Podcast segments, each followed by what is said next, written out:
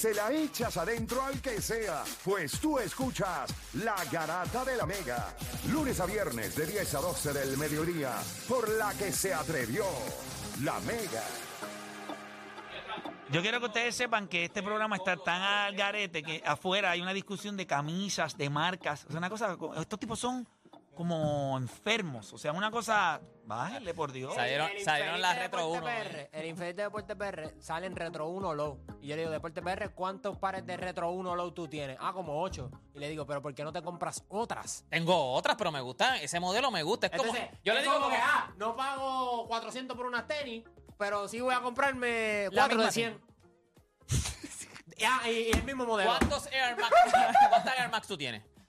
Es la misma. Lo que cambia es el No, color. hay Air Max del que son No, no, distintas. no, pero las Air que Max. el modelo no, es distinto. Pero ese modelo, Sí. ese modelo, ese modelo que tú tienes, ¿cuántas tú tienes de la misma Dos, modelo? dos, dos. Ustero, eres. Si tú Este tienes aquí como cuatro. Nada más la que te firman. No, no, Mira, pero tienes esas las no las cremas. uso. tienes- No, no, está bien, pero tienes las cremas, tienes esas. No, no, tienes- no, para, para, para. El modelo de las cremas es bien distinto. No, no, gente. no, son Air Max 90. Son Air Max 90. Sí, son el mismo el- modelo. Sí, son el la mismo Retro modelo, 1 Air Low, Max todas son 90. el mismo modelo. Y él tiene la azul, la blanca, la, de la chinita, la, o sea, Diferente color. es como yo te compro una t-shirt. Una t-shirt cuando salieron las whitey, que yo decía, salieron las whitey. Todo el mundo fue y compró 14 whitey de, de diferentes colores. Sí, Era no la puede. misma, pero tienes que tener Yo no diferentes tengo colores. esta camisa que había. ¿Sabes? Está feísima. Yo no quiero ni una de esas. Ay, por favor, chica, la tuya está sin planchar. Ay, basta ya, no, no. Qué mal Que la tuya está sin plancha. No, y la compró. Era el Literal, yo el no Psycho plancho Boy camisa. era del deporte, no tiene oreja, ya está. Yo no, no, yo, ah, si planchar no me molesta porque yo no plancho, yo no plancho las camisas. Se tienen que planchar con el calor de mi cuerpo. Mira, vamos con hable lo que quiera. 787-620-6342. 787-620-6341. Vamos con Renier de Canóvana. Renier, hable lo que quiera. Zumba. Vecino. Saludos, saludos allá, vamos abajo. Vamos Oye, abajo, dímelo. no me quiero, no me quiero quedar eh, sin decirle ese, ese nombre de, de ese pitcher que tiene una habilidad para botar esos juegos. Eh, ese Octavino me tiene de verdad. No, Otavino. Otavino, y quiere quedarse con los makers para siempre. Y tú te quieres que- que- quedar. Nosotros no te queremos. Tacho, muchacho. Vamos abajo. Dale, Zumba. Ah, era eso. Él quería Ah, desahogarse. él quería desahogarse. Es lo que quería. Él, vio a Play con la camisa de los métodos y dijo, una descarga allí. Mira, voy por acá con José de Conérico. José Conérico, hable lo que quiera. Zumba. Oh, vamos muchachos. Bueno, yo voy a tirar uno. Este man dejó, y la mía es una, es una queja, mano, de verdad, este tipo para mí le destrozó lo que tenía este jugador de carrera, mano. Y fue Terry Collins, 134 picheos dejó que Johan Santana tirara, Sí, mano, mano. para completar un no-hitter. No, eso yo no estoy de acuerdo contigo. Él, él tenía que hacer lo que hizo. A Carlos Bertrand jugaron un hit en ese juego. Héctor, No hay manera en esta después de eso no volvió. Si tú le preguntas a Johan Santana ahora mismo, ¿tú prefieres ir al libro de la historia como el único o el primer jugador de los Mets en tirar una- un no-hitter eh, en la historia de ahí y en su carrera? Él, Johan Santana, ya había ganado Cy Young. Dos. ¿Qué más tú Dos. querías? Pues está bien, ya había ganado dos Cy. Tú me vas a decir a mí que tú prefieres. Pero una queja. Está bien, pero, pero una queja mal infundada. Carlos Me duele, me duele. Me gustaba mucho, es, hermano. a- a De mí- verdad, a me mí me gustaba mucho el encantaba. Johan Santana, pero si tú le preguntas a Johan Santana, ¿tú prefieres haber no tirado el no-hitter y lanzar más años en tu carrera o haber lanzado el no-hitter? Yo estoy completamente seguro que él- es una de las noches más especiales de su carrera. Ujú, ujú. Si tú estás en los libros de historia, ¿Sí? papá, tú estás en los libros de Sí, historia. lo- esto es una queja tuya de fanático, pero él mismo, a él le preguntaron, tiró 120 y pico lanzamientos, ahí mismo le preguntaron y él dijo, nadie le habló. Él lo miraron cuando llegó a los 100. No se me acerquen. O sea, a mí no me vengan a tocar. O sea, yo estoy completamente de acuerdo ahí. Pero gracias, José, por estar acá con nosotros. Vamos con próxima línea. Voy con Nostradamus de, de, ¿de dónde? De Denver. Nostradamus. Ah, este No, no traes caballos, no traes Caballo, caballos. no Por caballos. eso se llama Nostra, porque... Ah, pues, Dime, Nostradamus, Zumba. Play, Play, Dime. tú- yo, yo te he fallado. Lo dejaste ahí en el cuadro, papi. Lleva desde el primer segmento. Embuste. Desde el primer segmento. Play, Pero tú no pudiste, este, ¿cómo se dice esto? Pri- no, yo no- que te no íbamos a estar esperando. Llevo en la 3. Ya, no, no, brother. Ya, Wow. No, pero tienes que decirme, mira, lleva aquí. a ver, a, mí lo que me falta es, es que me mandan a sentarme ¿Cuánto en el tiempo mueble. lleva? ¿Cuánto tiempo llevas? Una hora y el celular 38 ahora millo- y minutos. ¿Cuántos años tú tienes. Nostra? 21. Diablo, tú, sabes, tú Sí, llevas pero- una hora y media en el teléfono. Sí, Esto no hablar, vuelve porque- a suceder. porque, mira, Ah, Zumba, zumba, zumba. No te quitemos Sí. tiempo porque también... lo- ay, Tiene La Disney. 21 años. Sí, mano. No, hermano, Sí, tú, yo- cuando tú vengas a Puerto Rico, tú tienes que venir acá. Como dice, yo soy un nene, yo soy No, un nene. era play, play, play. Yo soy de PR. Lo que pasa es que yo me pongo Nostradamus de Denver, pues, ¿me entiendes? La verdad que tú eres bien. Pa, pa, pa, esconder la identidad. Tú eres un charlatán. bien guaynabo llamando. Guau, wow. Este tiene que estar llamándote maricao o algo así que no, no te tiene que decir de. Y tienes, y ¿De tienes dónde tú ve- eres? ¿De dónde tú eres? De verdad. ¿Y tienes 21 de verdad o tienes 60? Era, no, yo soy de PR. Que No, pero que, ¿de ¿me qué pueblo? ¿De qué pueblo? ¿De qué pueblo? Estoy de por ahí. Que pasa que no quiero Ay, decir. no quiere ¿Cuál es tu- decir, no quiere llaman decir. Nostradamus, nadie no- decía quién tú eres. No, y Nostra tiene el, el perfil de Instagram así pixeleado. Tú, no sabes quién es Nostra. Sí, O sea, el no, tipo está es- bien, está bien. Sí, ¿verdad? Él, él es como los superhéroes, no quiere que la gente sepa su identidad. Eres un fugitivo. No te vamos a invitar para acá entonces. Mira, no, pero ya hablando en serio, este, eh, desde el 2007-2008, el U- el US Open no hay un back-to-back. Ujú. Si usted, si usted se acuerda, Ah, pues yo yo sé creo que por el último tú fue vas, Federer. yo sé por dónde tú vas, yo sé por dónde tú vas. Yo quería ir para allá y no me fui, viste, porque está el mundial, pero yo sé por dónde tú vas. 100% de Mira, acuerdo contigo. no, No sé lo que vas a dime, decir, pero pero- 100%. dime. Pero yo pienso, y aquí eh, te saquen los parlays, eh, las mujeres gana Zabalenka. Ve, Zabalenka va a coger ese US Open. Mira, tiene el forehand en Roland Garros, que si, se- si saben, pues en el Roland Garros la bola va más lenta, pero brinca más. En Wimbledon es al revés, brinca menos, pero es más rápida. Pero la bola va más rápida, sí. Pues en, US O- en Dura va, eh, está entre medio de los dos. Gente, el, el, el, el US Open no es lo mismo que el Australian Open. Por el simple hecho del timing de, pues, de la temporada. Tú estás terminando la temporada y el Australian, por eso Djokovic cogió el Australian Open y no es minimizándolo. Sí, Independiente es grande. Y lo peinó. Pero Medvedev, eh, sí lo peinó, pero yo creo que US Open de Medvedev de nuevo. O sea que tú Voy crees que el hecho, el hecho de la superficie eh, y el hecho de que él, él haya arrancado el año, o sea, porque la Australian Open es el que abre el año de los Grand Slams. Claro. So, tú influye. entiendes que, Y- que yo creo que él entra con una ventaja sobre los demás, pero ya cuando llega el US Open no es lo mismo. So, tú entiendes Exacto. que ahí él, él, eh, va a Sí, pistonear. o sea, yo pienso, sí, no, no, no, no, que lo que yo pienso es simplemente que el US Open no lo podemos ver igual que el Australian Open porque la superficie es igual. Siento que las circunstancias alrededor, gente, el US Open es un, es un torneo que tú estás jugando a las 3 de la mañana raqueteando. A las 3 de la mañana tú estás raqueteando ahí con 7 mil personas mirándote, no es lo mismo. El Australian Open es más como, ¿tú fuiste play? sí, no? durísimo, Eh, durísimo. es, más, es más como un Wimbledon, pero Sí. ajá, cuélgame ya, mano, es la viña, mano. Espérate, espérate. El mismo de cuélgame ya que este- ¿Cómo es? Nostra, que le digo, cuélgame ya que este sea business, cuélgame ya, cuélgame ya. Nostra. Pero, pero duro, no. Habla, habla. ¿Quién tú dices que va a ganar el, el US Open?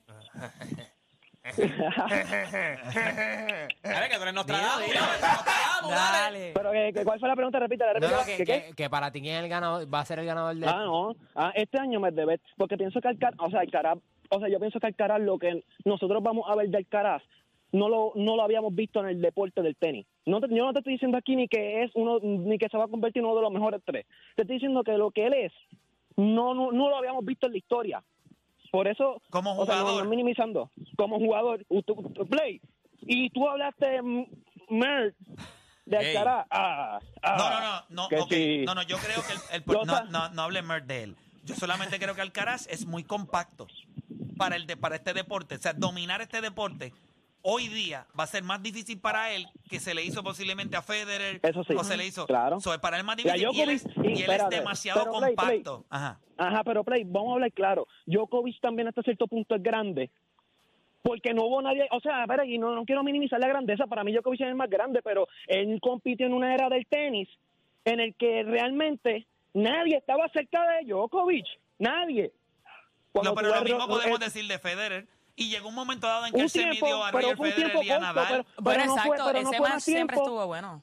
Sí, pero no fue más tiempo del que Djokovic, gente, Djokovic después de 2011, 2012, 2010, después de, de lo que le hicieron de la glucosa, yo creo que es que, Ale, gente, no, lo peinó todo. Sí, pero piensa en algo también. El deporte del tenis fuera de los 90, donde tú tenías a Pete Sampras, Andre Agassi, Michael Chan, todos esos tipos. Esa es la época dorada del tenis. Fuera de ahí, siempre lo han dominado uno o dos. Pero ahora estás viendo muy. Ahora estás Pues por viendo. eso que Alcaraz, y, y Ah. por eso cuando nosotros vamos a ver lo que va a hacer Alcaraz, que dentro de tanta competencia que hay, él va a coger el tenis y lo va a dominar. Yo pienso que el año que viene va a ganar los cuatro Grand Slam. Yo creo que, yo creo que él, Apúntalo. él- él es demasiado compacto. Y acuérdense lo que les estoy diciendo cuando le digo demasiado compacto. Él tiene que hacer demasiado. Por ejemplo, cuando tú lo ves jugar contra estos especímenes como el, el- el loco este que tiene los brazos que parece un...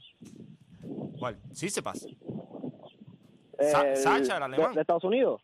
No, eh, sí, sí, espérate. Sí, sí, y, pasa. y este chamaco que llegó también, el que en Wimbledon llegó a... que es Ah, americano. eh, este, sí, sí, está ahí, Dios mío.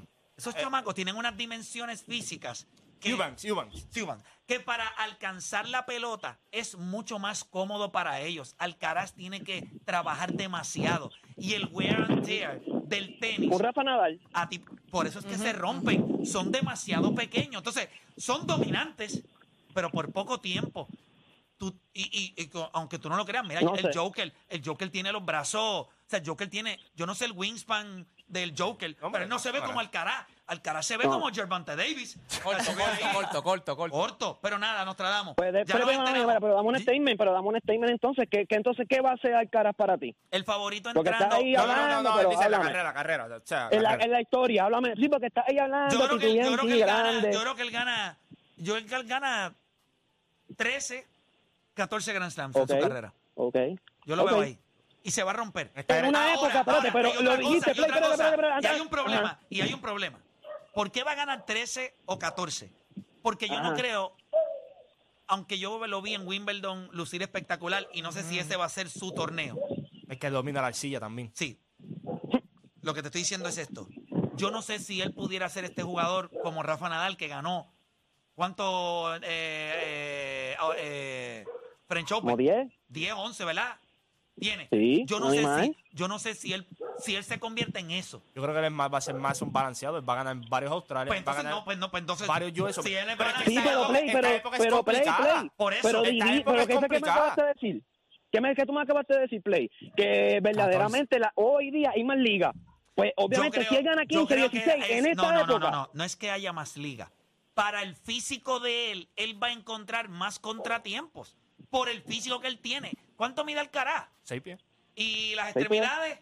Sí, no, no, pero eso. Sí, pero, 20. pero- lo que, 20 ve- años. lo que tiene a su favor es la juventud. O sea, con menos 20. de. Con, en Yo- menos yo de que va a estar 21 más ya tú activo. O sea, ya. Se va Yo a mover en la es- cancha Yo más lo que digo es que fácil. en los últimos 20 años. No, pero eso no se trata de eso, que eh, te muevas más rápido. En los últimos 20 años ha habido talento. Gracias por llamar. Pero el talento que hay ahora, del 2020 en, en adelante, o sea, tú tienes a Medvedev, Si- Sipas, tú tienes a, a Sacha, tú tienes a Ruth, tú tienes a Run, tú tienes. O sea, tú empiezas a mencionar, hay muchos jugadores que están bien desarrollados. Estamos viendo más jugadores ya de 20, 21 años que están ready para jugar. Esa es la diferencia. ¿Cuánto mide Novak? Novak tiene que medir como 6'2", 6'3". 6-2. Sacha Y mide. Medvedev es 6'6. Sa- ¿Quién?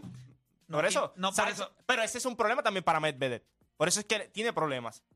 Mira, tengo en línea telefónica, tenemos en línea telefónica a, usted sabe, uno local, que llamó los otros días porque quería hablar de un tema, pero tenemos por acá a Yeye con nosotros. Yeye, bienvenido acá a La Garata. Saludos, saludos muchachos nuevamente. ¿Te gusta, Mira, el, este- ¿te gusta el tenis? Sí, tú sabes que yo soy tenista toda mi vida. Pero una pregunta, cuando, o sea, estábamos hablando de Alcaraz y yo creo que es Sí, un lo estoy caballo, escuchando. sí. pero yo Sí. considero que para el para los especímenes que estamos viendo entrando a este deporte que miden 6'4", 6'5", 6'6", pues él se va a hacer un poco más difícil dominar porque yo creo que él es demasiado pequeño y sus extremidades. Bueno, de un hombre pequeño a otro pequeño, pero ¿cómo tú lo ves? No, estoy, estoy de acuerdo contigo en esto. Eh, Djokovic, Federer, Nadal, esos tres, eh, es- yo creo que es algo que no vuelve a pasar. Y si pasa, pues pasará en algún tiempo. Pero lo que hizo Djokovic, eh, Nadal, Federer, Alcaraz, hacer lo que ellos hicieron, ganar tantos Grand Slam, Eh, eh, eh, algo con- eh, de la forma que juega de la forma que juega Alcaraz que, que es chiquito tiene que correr toda la cancha tiene que hacer 18 mil cosas Esforzarse para más. esforzarse un montón. Si tú si tú miras a Djokovic a Federer ellos están casi parece que no están ni respirando cuando juegan. Se ven effortless. Y Alcaraz se Effort- ve effort, que- Alcaraz se ve fajado es, es un talento que es una cosa espectacular verlo jugar pero. Y, va, y va a ganar pero no yo creo que no va a ganar tanto como ganaron estos Yo, yo lo tengo estos ganando tipos. 14, 15 Grand Slam. Oye, Sí. eso es un montón. Eso es un Sí. montón. No, si Sí. pasa de 10, eh, Es una se tiene que bestia. Pasa. se tiene que mantener Bueno, saludable. Es como es como yo jugando baloncesto en la NBA, que para mí jugar en la NBA, me- eh, cuando yo entro a la cancha tengo que jugar 120% así, bajado bien duro.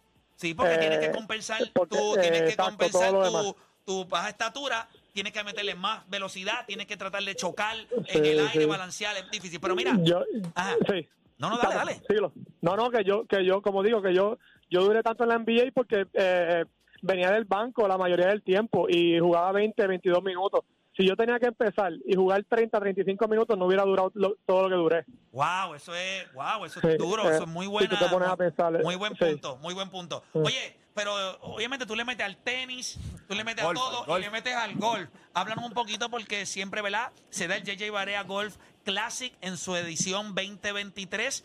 Háblame, o nosotros, ¿verdad? Siempre, ¿verdad? Hemos estado bien cerca de este torneo, siempre es espectacular, se pasa brutal el evento, pero cuéntanos el objetivo de este torneo en, en esta edición.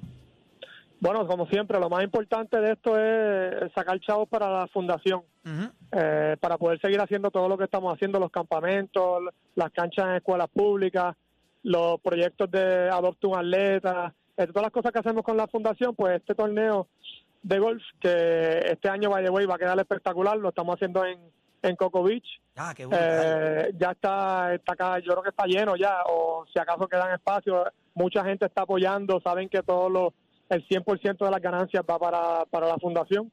Así que estamos bien contentos, como saben, es un día allí eh, a pasarla muy bien, este, disfrutar, jugar golf, que es un deporte, como todos saben, es un deporte bien difícil, pero se pasa bien en- entre amigos.